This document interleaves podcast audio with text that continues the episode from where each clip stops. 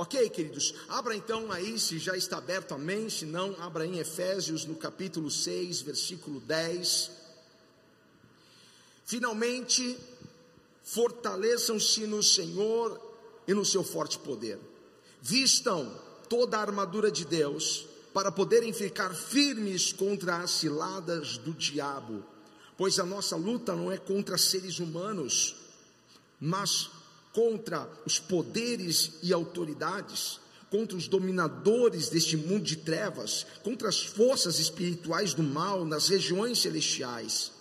Por isso, vistam toda a armadura de Deus, para que possam resistir no dia mal e permanecer inabaláveis. É possível passar por lutas e permanecer inabalável, e o Senhor vai mostrar o caminho, a estratégia para você. Depois de terem feito tudo, assim mantenham-se firmes, cingindo-se com o cinto da verdade, vestindo a couraça da justiça e tendo os pés calçados com a prontidão do evangelho da paz. Além disso, usem o escudo da fé, com o qual vocês poderão apagar todas as setas e dardos inflamados do maligno. Usem o capacete da salvação e a espada do Espírito, que é a palavra de Deus. Orem no Espírito em todas as ocasiões, com toda oração e súplica, tendo isso em mente, estejam atentos e perseverantes na oração por todos os santos. Amém. Feche seus olhos, Pai.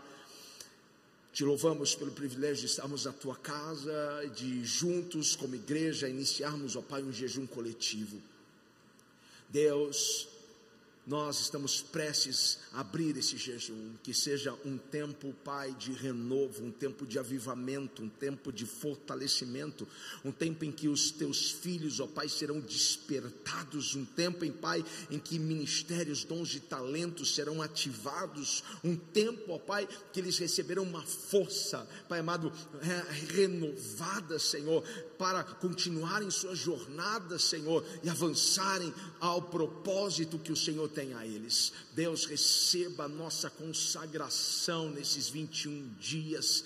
Pai, sabemos que o inimigo, como é sagaz, se levantará de alguma forma para tentar, Pai, derrubar-nos na consagração, mas já estamos declarando, estamos firmes em Ti, olhando para o Senhor, ó Pai, e perseveraremos, ó Senhor, neste jejum, não para a nossa glória, mas para a tua glória, Pai. Deus, fala conosco, Espírito Santo, ministra os nossos corações nesse momento, para a tua glória, em nome de Jesus. Alguém grite amém. Toma o seu lugar em nome de Jesus. Hoje eu quero falar sobre este tema, aptos para a luta. Eu não sei quantos estão preparados para a luta, quantos foram já treinados para a luta. Porque se você quer se tornar um lutador profissional, você não pode apenas contar com a sua força física, com a sua força bruta. Você precisará de preparo, precisará de treinamento. Porque nós não podemos subestimar o nosso adversário. Porque se não, nós não estivermos aptos, preparados, nós podemos perder a luta, podemos perder a batalha. Nós estamos em constante luta, nós estamos em uma constante batalha. Veja como você vem, vem lutando. Nós lutamos para sobreviver, nós lutamos para manter a nossa família de pé, nós lutamos para sermos o homem que fomos criados para ser, a mulher que você foi criada para ser, a mãe que você foi criada para ser, o pai que você foi criado para ser, nós estamos em luta. Nós lutamos para permanecer em pureza, em santidade. Lutamos para agradar o nosso Deus todos os dias, é uma luta. O apóstolo Paulo vai dizer para nós que a carne milita contra o espírito, a carne que é as coisas da carne, o espírito é a coisa do espírito. Então há uma luta dentro de nós. Perceba, é uma luta interna também, porque você está todos os dias combatendo o medo, a insegurança. Você está lutando contra essas coisas dentro de você, contra a dúvida. Você está lutando contra algumas coisas do seu passado que você trouxe lá da sua infância até aqui, a sua fase adulta, não era para estar fazendo parte da sua vida, mas você está lutando para deixar essas coisas para trás. Então você tem que entender que a cada dia que você levanta, você tem que lutar para permanecer, lutar para ser consistente, porque somos desafiados todos os dias a, deixar as coisas, a largar as coisas, a aceitar o que o inimigo coloca para nós, mas precisamos ser consistentes na nossa fé, e todos os dias nós lutamos para sermos consistentes. Todos os dias nós lutamos para dizer: Eu creio nas promessas, eu vou viver as promessas. Há uma luta. Precisamos lutar para, para ser mais focados, precisamos lutar para ser é, mais disciplinados. Quantos entendem do que eu estou falando? Quantos lutam para ser focados, disciplinados? Quantos lutam com a, com a procrastinação? Quantos? Quantas coisas você deixou de viver, de realizar, porque você foi deixando para depois? Olha quanta luta, como, como não dizer para você que nós estamos em constante luta, em constante batalha, mas muitas dessas lutas que nós temos Pode aparecer algumas pessoas, mas a nossa luta não é contra pessoas. A nossa luta não é contra a gente. Porque nós temos mais do que o que fazer do que lutar com pessoas. Quando você luta com pessoas, você está perdendo seu tempo. Quando você luta com pessoas, você está se distraindo. Quando você luta com pessoas, você está perdendo o seu foco porque a nossa luta não é contra a carne nem contra o sangue, nós lutamos, nós não lutamos contra a gente. Todos nós lutamos com alguma coisa. Não importa a sua cor, não importa a sua classe social, nós lutamos. Às vezes a gente ouve algumas pessoas que se julgam pobres, elas dizem assim: Olha, quando eu, quando eu for rico, eu não vou ter problema. Ela vai ter problema ela vai ter problema. O solteiro tem problema, o solteiro tem problema. O casado tem problema, o casado tem problema. O rico tem problema, tem problema. O pobre também tem problema. Quando você é jovem, você também luta. Nós lutamos contra as paixões deste mundo, nós lutamos. Quando você se torna adulto, você aprende a lutar. Sabe quando a gente aprende a lutar, quando nós nos tornamos adultos, quando chega o IPTU na sua casa para você pagar, quando chega né, a prestação disso, daquilo, aluguel, aí você aprende, eu estou em luta. Você luta quando você é empregado, você luta quando você é dono de uma empresa, dono do negócio. Nós não conseguimos evitar as lutas, mas nós podemos escolher como nós vamos lutar. Nós podemos escolher como nós vamos batalhar essas batalhas. Minha pergunta é: você está apto para essa luta? Porque todos nós estamos lutando em alguma área da nossa vida e precisamos estar prontos, preparados para essa luta. Aqui em Efésios 6, o apóstolo Paulo vai introduzir pela primeira vez o conceito de batalha espiritual. Nunca antes se falou sobre batalha espiritual. Mas ele traz o conceito. Ele diz: vocês não estão lutando com gente. Você não está lutando com o seu marido, com, com o seu cunhado, com a sua sogra, com o seu sogro. Você não está lutando contra o gestor da empresa. A nossa luta não é contra pessoas. Nós lutamos contra um ser invisível. Nós não estamos vendo. O nosso inimigo é invisível, mas ele é real. O mundo espiritual é mais real do que esse mundo físico. E Paulo está dizendo, gente, acordem, porque o diabo está apostando que você não irá vê-lo nessa luta, que você irá esquecê-lo, que ele está por detrás disso tudo. Ele está apostando, ele está querendo que você não acredite que Ele está regendo isso, porque Ele está muito bem disfarçado através do, dos desafios, das provações, das bagunças, porque muitas suas piores lutas, das lutas que você tem, Ele está por detrás, Ele está regendo, está influenciando isso. Quanto menos você acreditar que ele está neste negócio, melhor para ele. Paulo está dizendo: você tem um inimigo e ele é bem real. E ele quer que você esqueça que ele está por detrás disso. Ele quer que você não perceba que ele está lá. Porque se você deixar ele de boa, trabalhando e fazendo a desgraça toda, sabe o que você vai fazer? Você vai usar as armas erradas para lutar contra ele. Você vai deixar de batalhar no espírito e vai começar a batalhar na carne. Você vai deixar de usar armas espirituais para usar armas carnais. Davi estava em uma luta com Saul. Mas Davi percebeu essa batalha espiritual. Diga para alguém essa batalha espiritual. Às vezes nós pensamos que é algo contra nós. Pensamos que aquela pessoa se levantou contra nós e que é a pessoa, não, não é um demônio atrás daquela pessoa influenciando. Davi entendeu, é uma batalha espiritual. Enquanto Saul vinha contra ele, enquanto Saul usava das suas armas para atingir Davi, Davi se esquivava. Todas as vezes que Saul lançava sua lança contra ele, Davi se esquivava e Davi não reagia. Davi não pegava a lança e devolvia. Não. Muitas vezes nós somos feridos e queremos ferir. Muitas vezes nós somos afrontados e queremos afrontar, somos pirraçados e queremos fazer pirraça também. Alguém grita com a gente, a gente quer gritar mais ainda. Quando você age assim, você está deixando o diabo de boa trabalhar lá. Davi não devolvia os dardos a Saul, porque ele não usaria armas carnais para lutar uma batalha que era espiritual. Você precisa batalhar no nível espiritual, não no nível carnal.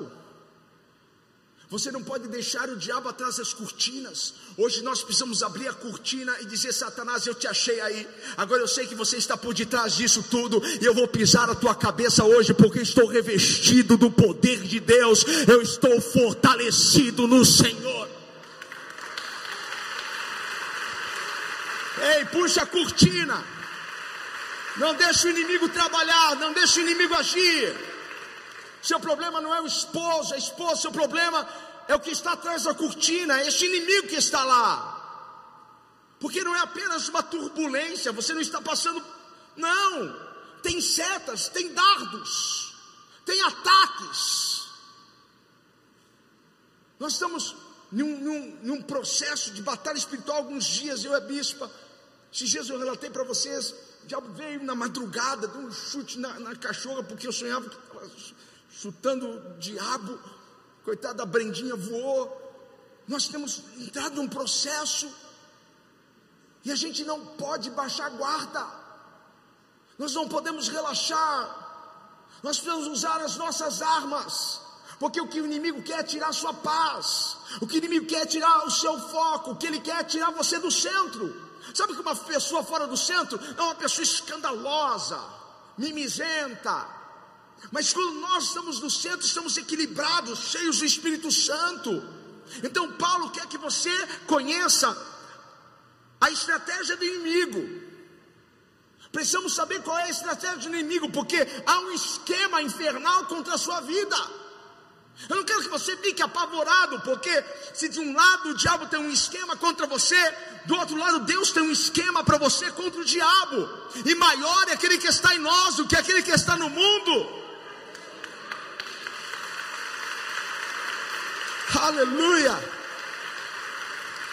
Sabe como o diabo fica? O diabo fica estudando você. Desde, desde que você era pequenininho, ele fica estudando você. Ele, ele faz experimentos. Ele permite situações, ele vê como que você reage, ele vai pegando, ah, é assim, olha, quando acontece isso, ele reage dessa forma. Você não precisa falar nada, porque ele lê a sua expressão corporal, a sua, a sua expressão facial. Ele sabe quando você gostou, quando você não gostou. Ele sabe quando você está feliz, quando você está triste, só de olhar para você. Ele te estuda há muito tempo. Porque ele quer saber como, como que ele pode agir de forma mais assertiva, como que ele pode tirar melhor proveito do seu medo, da sua insegurança, da sua deformação de caráter. Como que eu posso tirar melhor proveito disso, das deficiências dele, dela? Então ele, ele te estuda. Agora, se eu sei que há um esquema infernal contra a minha vida, eu, eu, eu posso ficar quieto, eu posso ficar inerte. Se eu sei que há um esquema infernal contra a minha vida, contra o meu casamento, contra a minha família, contra os meus negócios, você acha que eu, que eu preciso ficar de braços cruzados? Eu preciso fazer alguma coisa? Porque eu não posso ficar para trás e deixar a minha família ser afetada, eu não posso deixar a minha casa ser afetada, eu não posso deixar os meus negócios serem afetados, eu não posso deixar a minha igreja ser afetada, eu não posso deixar a minha cidade, meu bairro ser afetado, se eu sei que há um esquema contra ela. Então nós precisamos nos armar, nós precisamos nos fortalecer no Senhor. Nós precisamos nos fortalecer, porque essa não é uma luta carnal, é uma luta espiritual, e não é a sua força que vai prevalecer, porque não é nem por força, nem por violência, mas é pelo Espírito de Deus. Então nós precisamos das armas certas. Diga para alguém: você precisa das armas certas. Você precisa das armas certas. Talvez você esteja perdendo algumas lutas por não estarem usando as armas certas. E sabe qual é a estratégia? A estratégia de Deus para nós é a sua armadura. O que eu vou começar a falar com você agora é a estratégia de Deus para a sua vida. É a estratégia de Deus para você prevalecer, estar apto para essa luta. Quando nós olhamos para o texto, nós encontramos seis peças dessa armadura. Mas eu gosto de acrescentar mais uma peça a essa armadura. Então, para mim, são sete peças. Eu gosto de acrescentar a oração. A oração, Paulo, Paulo vai dizer para nós: orem, orem em todas as ocasiões, orem no Espírito, em todas as ocasiões, em todo o tempo, porque a oração é uma chave que abre portas no céu e ela permite as bênçãos que já foram liberadas, porque Deus já te abençoou com toda sorte de bênçãos espirituais nas regiões celestiais, mas é a oração que traz até nós, isso é, é a oração que faz o, o, o download dessas bênçãos para nós. Ore para que portas sejam abertas nos céus e para que você veja o poder e a graça do Senhor sobre a sua vida. Assim como o jejum, a oração não manipula Deus. Nós não podemos usar a oração ou o jejum para manipular Deus. Algumas pessoas querem jejuar, mas naquele sentido de greve de fome. Eu, eu, vou passar fome. Quem sabe Deus vai dar o marido que eu, que eu tanto quero. Quem sabe Deus vai dar o emprego que eu tanto quero. Deus não se comove. Você pode ficar 30 dias sem comer, 40 dias sem comer. Porque o jejum não é para você passar fome, o jejum é para transformar você, o jejum não é para manipular Deus. A gente não ora, Deus faz isso, Deus faz aquilo, Deus faz aquilo outro, Deus agora faz isso. Não! A oração é para colocar a nossa vida alinhada ao propósito de Deus, porque o que vai acontecer na sua vida é o que Ele estabeleceu. Por isso que Deus não tem um compromisso com a sua oração, Deus tem um compromisso com a palavra dele. Ah, mas Deus não respondeu a minha oração. Às vezes ele já te respondeu com não e você não não se atentou a isso, mas às vezes ele também não vai responder porque aquilo não está alinhado com o propósito dele. Então, o que eu devo fazer? Eu preciso continuar orando, porque tudo começa com oração e tudo termina com oração. A minha oração acessa o que Deus já determinou, já alinhou na minha vida. É por isso que você tem que orar. É por isso que você tem que se tornar um homem de oração, uma mulher de oração. Se alguém diz assim: Olha, eu quero ter uma vida vitoriosa, se a oração não fizer parte da sua vida, você não vai ter essa vida vitoriosa. Se você faz parte dessa igreja, seja onde você estiver, saiba que a oração e o jejum faz parte do DNA dessa igreja. Tudo que nós conquistamos e chegamos até aqui foi por causa da oração e do jejum. Se você quer ter uma vida vitoriosa, uma vida bem-sucedida, coloque a oração na sua vida. Tudo começa com oração e termina com oração. A gente começa um culto orando, termina orando. Você começa um projeto orando, termina orando. A oração faz parte da nossa vida. Agora eu quero entrar nas outras seis peças da armadura de Deus. E a primeira peça, a primeira coisa então que nós precisamos, primeira coisa que Paulo diz que nós precisamos nessa luta contra o inimigo é a verdade. Alguém pode dizer isso? Verdade. Verdade. É o que nós precisamos, a verdade. Por isso a primeira peça dessa armadura é o cinturão. O cinturão da verdade. Precisamos disso. O cinto não era a, a parte mais visível da armadura, mas era uma das peças mais importantes da armadura. O cinto não era a parte que as pessoas queriam ver, porque elas queriam ver o capacete, a couraça, isso sim chamava mais atenção, mas o cinto chamava pouca atenção mas tinha uma importância tão grande, porque o cinto sustentava muito daquilo que o soldado carregava. Se ele não tivesse o cinto, não teria sustentação. Então Paulo começa com a verdade, porque o cinto é um ponto de sustentação para as outras partes da armadura. Sem o cinto, tudo estaria talvez despencando, numa corrida, num ataque. Olha a necessidade da verdade em nossas vidas. E quando nós olhamos a verdade como a palavra de Deus, é a verdade que deve nos sustentar. Isso é, a palavra de Deus é que deve nos sustentar. Porque o diabo, ele é muito bom em te convencer em que a mentira que ele conta para você é a verdade. Ele é muito bom nisso. E há pessoas que estão sustentadas pela mentira do diabo. Tem famílias que estão sustentadas com a mentira, homens, mulheres, as mentiras que o diabo contou para você.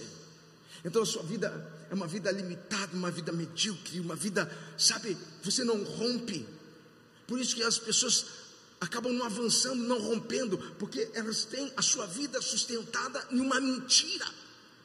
Numa mentira que o diabo contou para você. Casamentos, finanças, vida pessoal, vida sentimental. Elas estão sustentadas numa mentira que o diabo contou.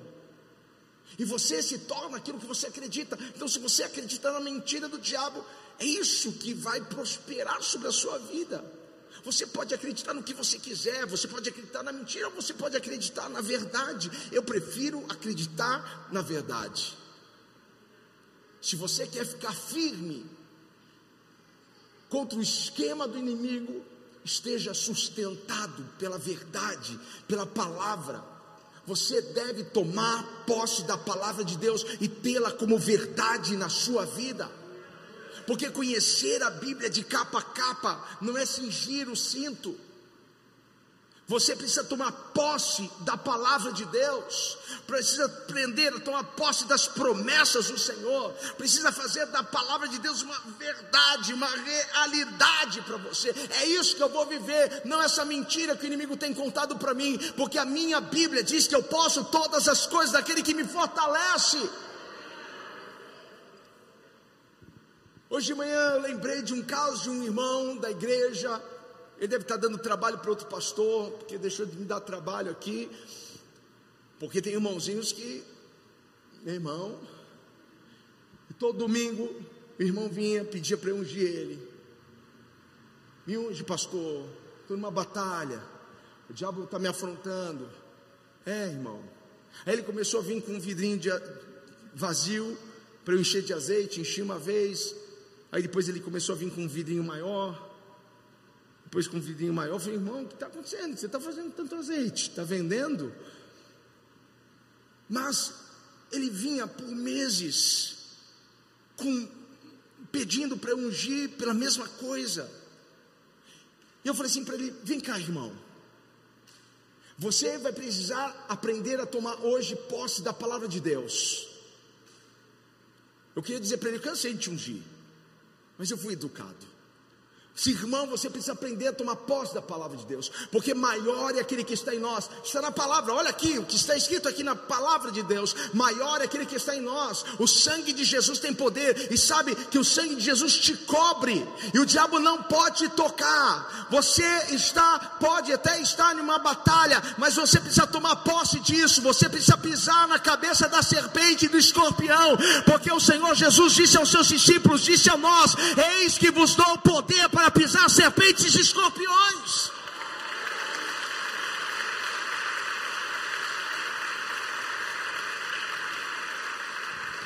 Quando você toma posse da palavra de Deus, a sua vida muda. Precisamos tomar posse, essa verdade tem que ser a minha verdade. Eu preciso internalizar essa verdade dentro de mim, eu preciso me cingir com a verdade. Coloque a sua vida dentro da verdade, porque o que define você não é o seu passado, o que define você não é de onde você veio, o que define você não é o que as pessoas dizem a seu respeito, o que define você é o que a Bíblia diz a seu respeito, é o que Deus disse ao seu respeito, é a palavra que define quem você é e aonde você vai chegar. É a Bíblia, a palavra de Deus.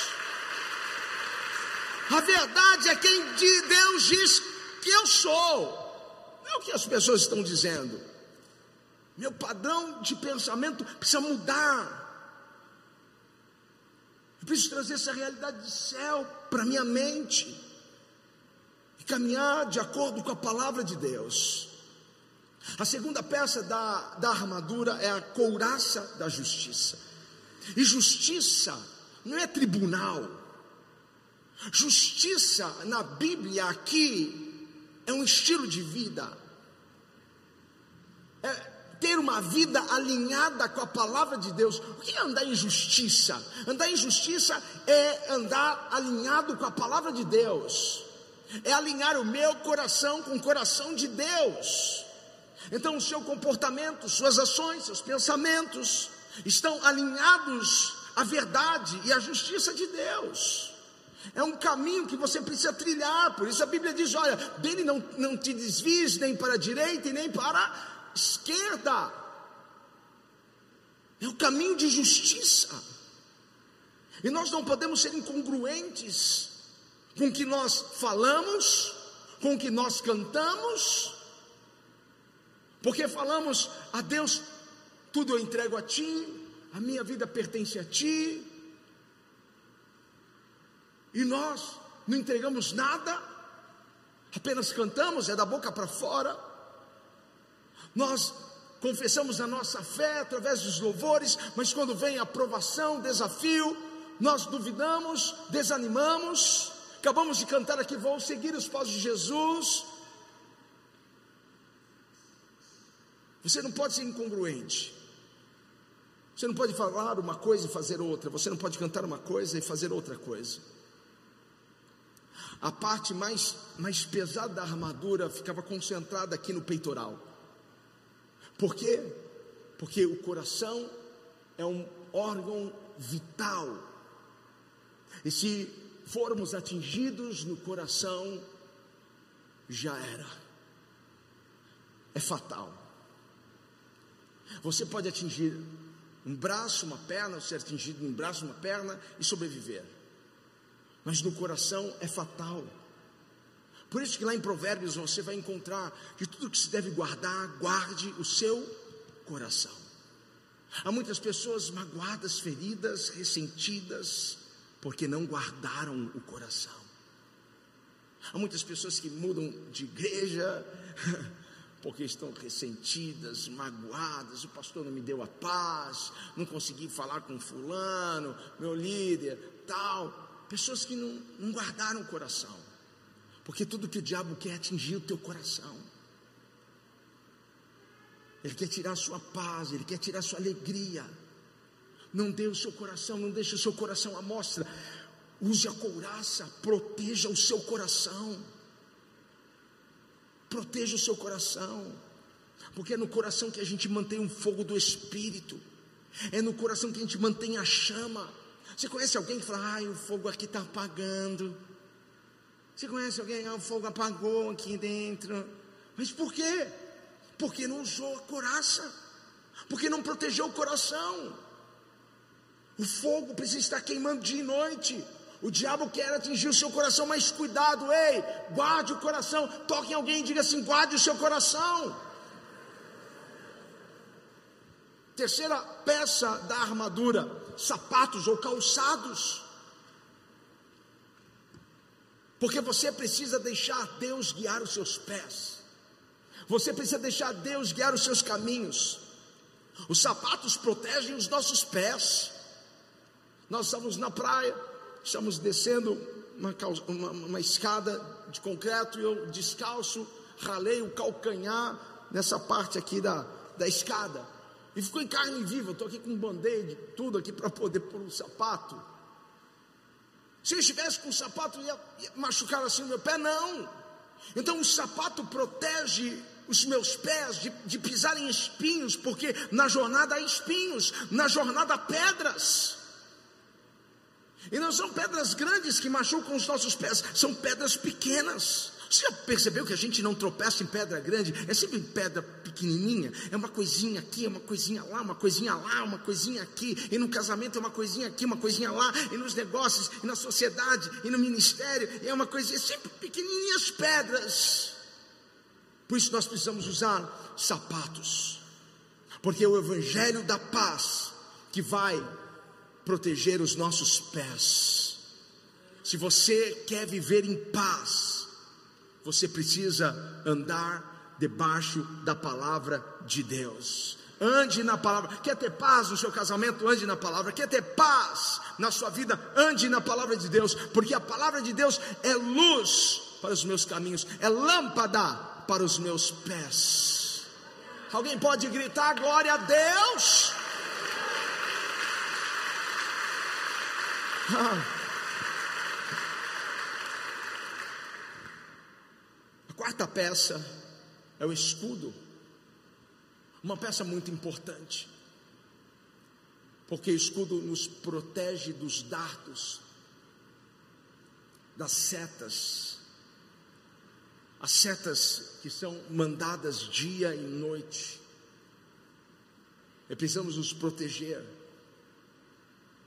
Todos os dias nós vamos receber uma seta, e se você não tiver o escudo da fé para apagar essas setas, esses dardos, esses dardos te atingem.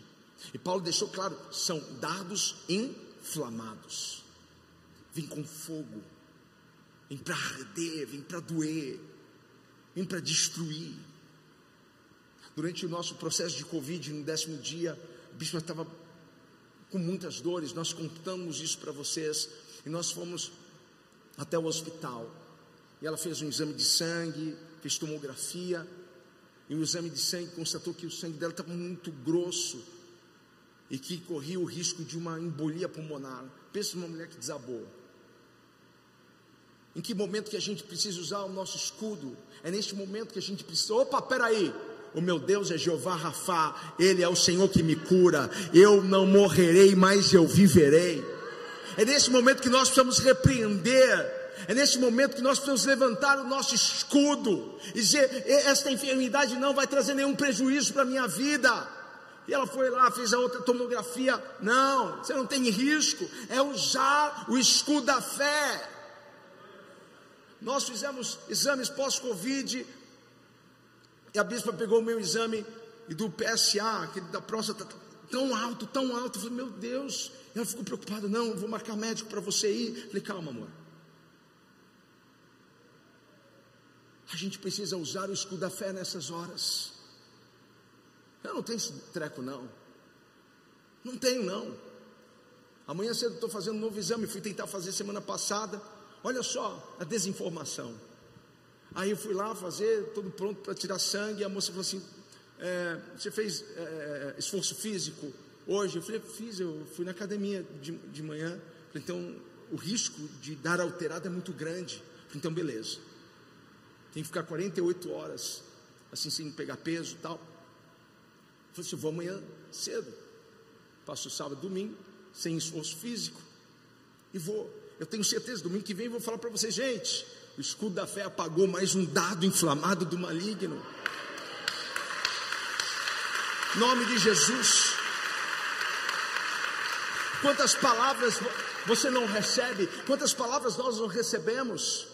Nós estamos no meio de, um, de, um, de, um, de uma pandemia, estamos no meio de, de crise, e quantas pessoas, talvez querendo te levar para o pessimismo dela, você que é um homem de negócios, uma mulher que depende de, de vender para pôr comida na sua mesa, de repente, ai, está difícil, nossa, está complicado, ai, ai, ai.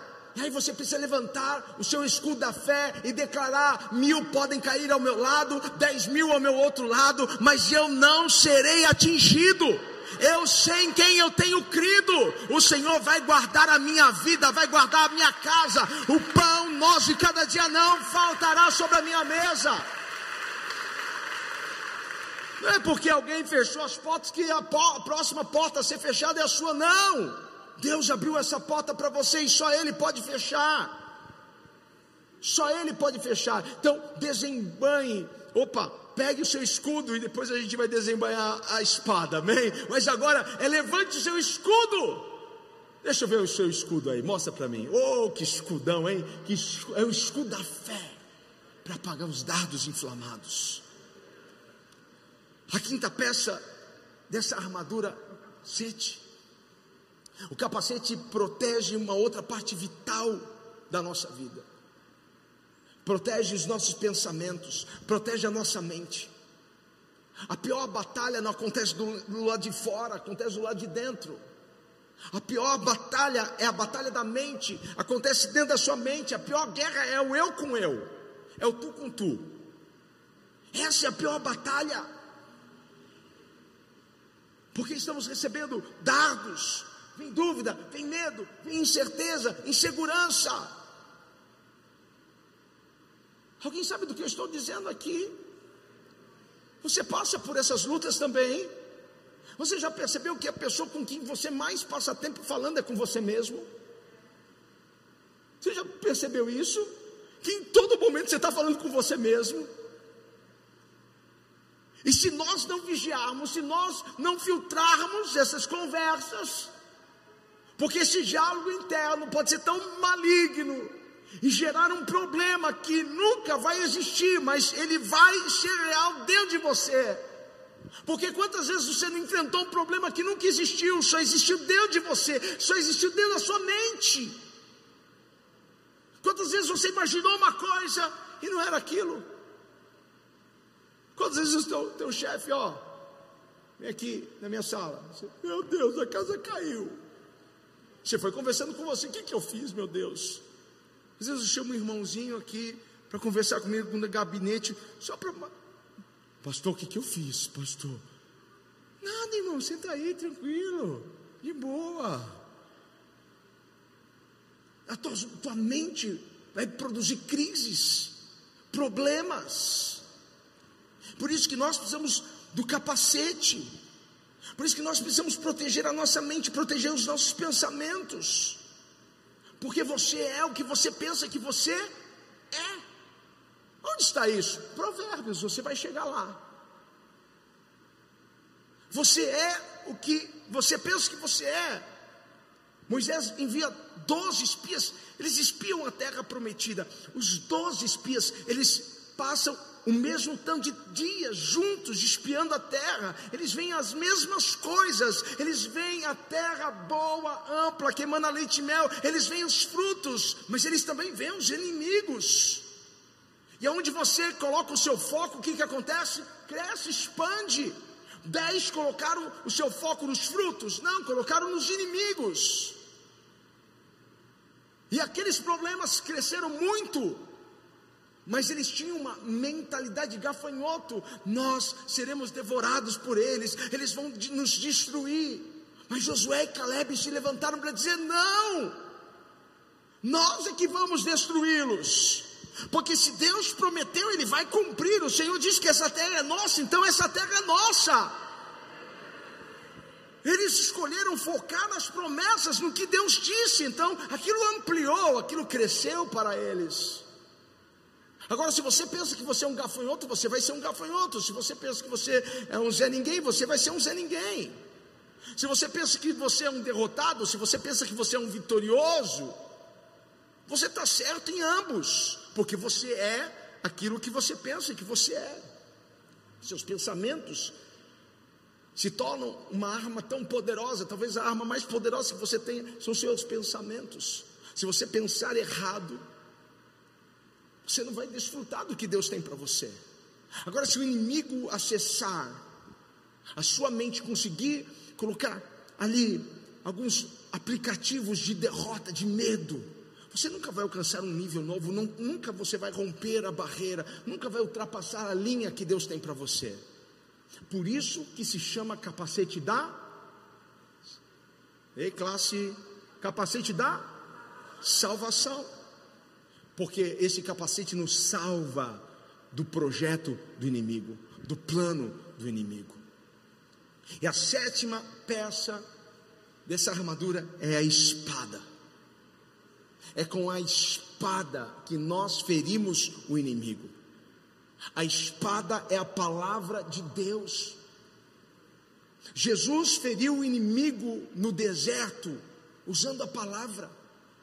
Jesus venceu o diabo no deserto através da palavra.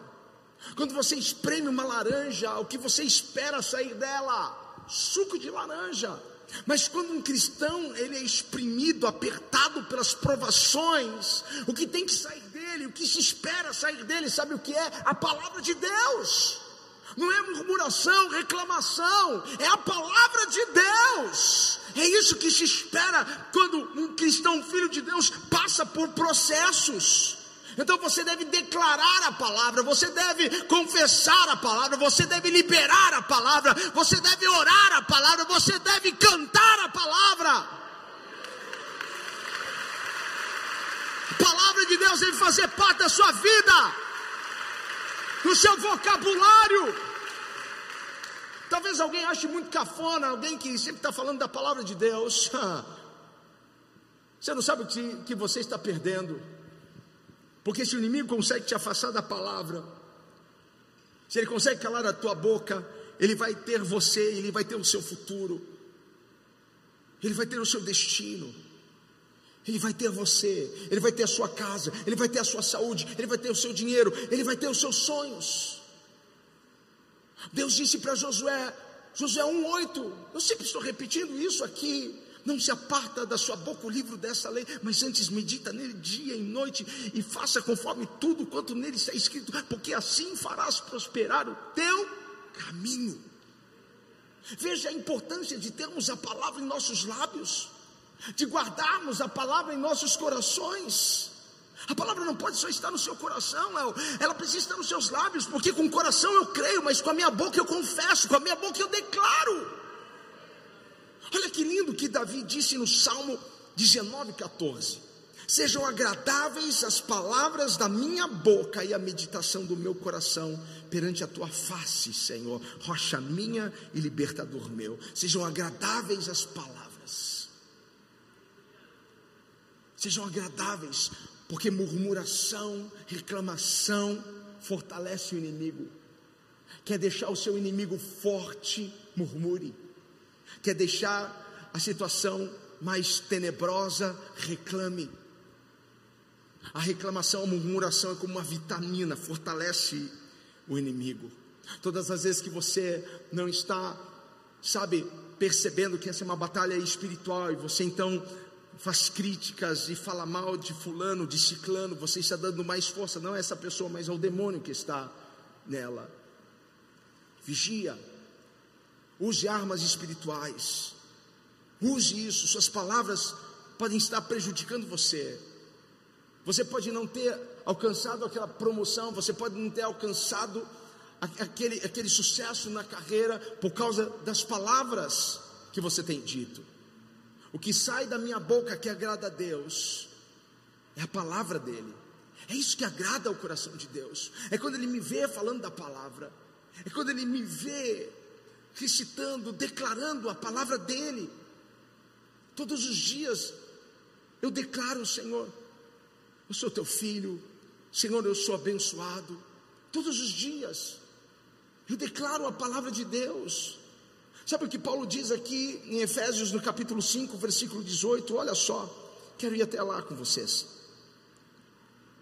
Não se embriaguem com vinho que leva à libertinagem, mas deixem-se encher pelo Espírito.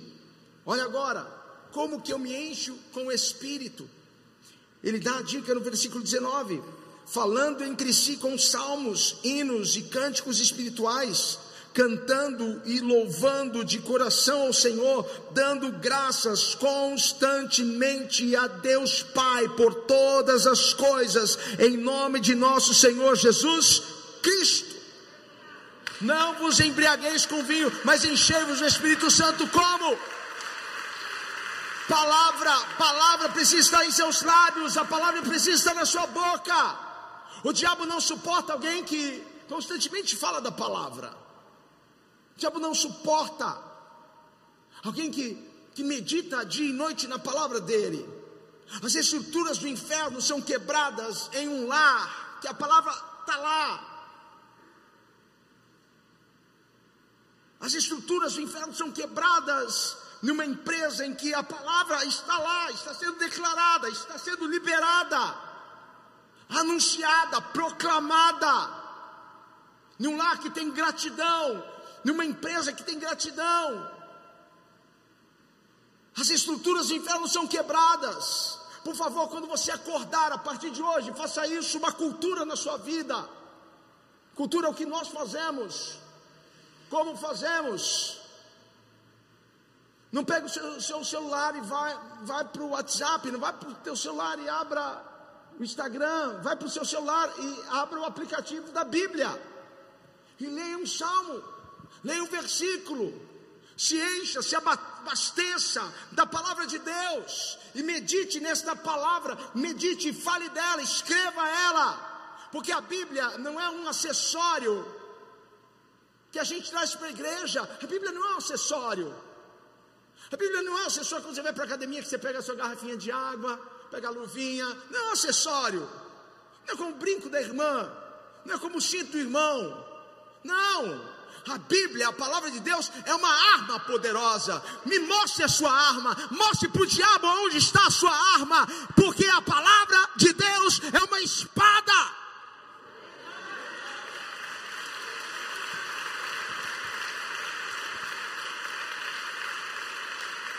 palavra é a nossa arma. Oséias 4,6 diz assim: O meu povo é destruído porque lhe faltou conhecimento. Sabe o que faltou para o povo? Eles foram destruídos por falta de conhecimento da palavra. Não tinham palavra, faltou palavra de Deus. Agora aqui tem tem espada enferrujada. Tem espada empoeirada. Sobe aqui. Aqui tem espada, que não consegue nem sair da bainha. E hoje você precisa desembanhar sua espada. Você tem perdido batalhas porque você não tem usado a sua espada. Mas hoje nós vamos limpar essa espada.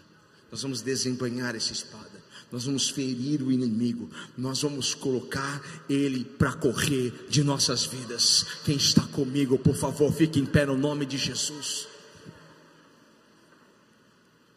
Sabe o que Paulo diz aqui? Que nós precisamos nos revestir de toda a armadura. Você não pode apenas se revestir de uma parte da armadura. Não é só a espada não é só a couraça, não é só, só calçar os pés, não é só usar o cinturão da verdade, não é só usar o escudo da fé, o capacete da salvação. Toda a armadura, diga assim, toda a armadura. É toda a armadura. Como que nós vamos vencer a estratégia? Como que nós vamos vencer o ataque? Como, como usando toda a armadura? Como que a gente vai prevalecer contra o esquema do diabo usando toda a armadura? Uma das coisas que o inimigo quer é que você pense que essa arma é que nem uma arma de brinquedo na mão de criança. Essa não é uma arma de brinquedo. Essa é uma arma poderosa. A nossa oração, o nosso jejum, a nossa entrega, a nossa devoção a Deus, a nossa consagração, a nossa adoração é uma arma poderosa em Deus. Nós lutamos com armas de fé e não com armas carnais. Nós vamos para cima do inimigo. Este ano vai ser um grande ano para nós. Nós vamos ver transbordar de Deus, mas revestidos do poder de Deus. Ele vai ver na sua vida que você não tem uma arma de brinquedo, que você tem uma arma que põe ele para correr. Você tem uma arma que fere o inimigo, que destrói as obras e a trama do inimigo. Então revista-se hoje de toda a armadura. Como que você põe uma camiseta? Levante então as suas mãos, para que o Espírito Santo te revista. Coloque uma armadura nova em você. Troque a sua armadura velha e coloque uma armadura nova. Oh, enquanto você adora o Senhor, Ele te reveste. Enquanto você exalta o Senhor, Ele te reveste. Olha, você está recebendo um capacete, está recebendo os calçados couraça, cinturão.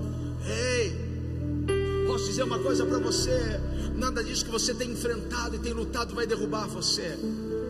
O inimigo pensou que ele te tinha, o inimigo pensou que ele ia te ver no chão, sujo, caído, jogado. Ele pensou que ia prevalecer contra a sua vida, mas você está sendo revestido agora do poder de Deus. Use as suas armas espirituais. Use as suas armas espirituais. Não lute com pessoas, não perca tempo, não se distraia, saia do foco. Não, não, não vale a pena discutir, não vale a pena brigar, não vale a pena se justificar, não vale a pena. Você está lutando espiritualmente, então use armas espirituais. Ore, jejue, se humilhe na presença de Deus, adore o Senhor, vai para a Bíblia. Leia a palavra. Se embriague da palavra de Deus. Levante as suas mãos mais uma vez, o mais alto que você puder. Deixa ela lá por um tempo, porque você está sendo revestido. Revestido do poder de Deus, da força do Senhor. Como que nós vamos começar o nosso jejum? Já vamos começar com nossa armadura, com nossa espada desembanhada. Vai dar ruim para o inimigo vai dar ruim para esse demônio que tem se levantado contra a sua vida. Ei, eu vou gritar, se você quiser gritar, grite também, porque o meu grito hoje é: eu vou ficar de pé. A minha família vai ficar de pé. Eu vou crescer, eu vou prosperar. Eu vou romper em fé. Nada irá me resistir. A vitória é minha, em nome de Jesus. Uh, faça um barulho. Shout you hey!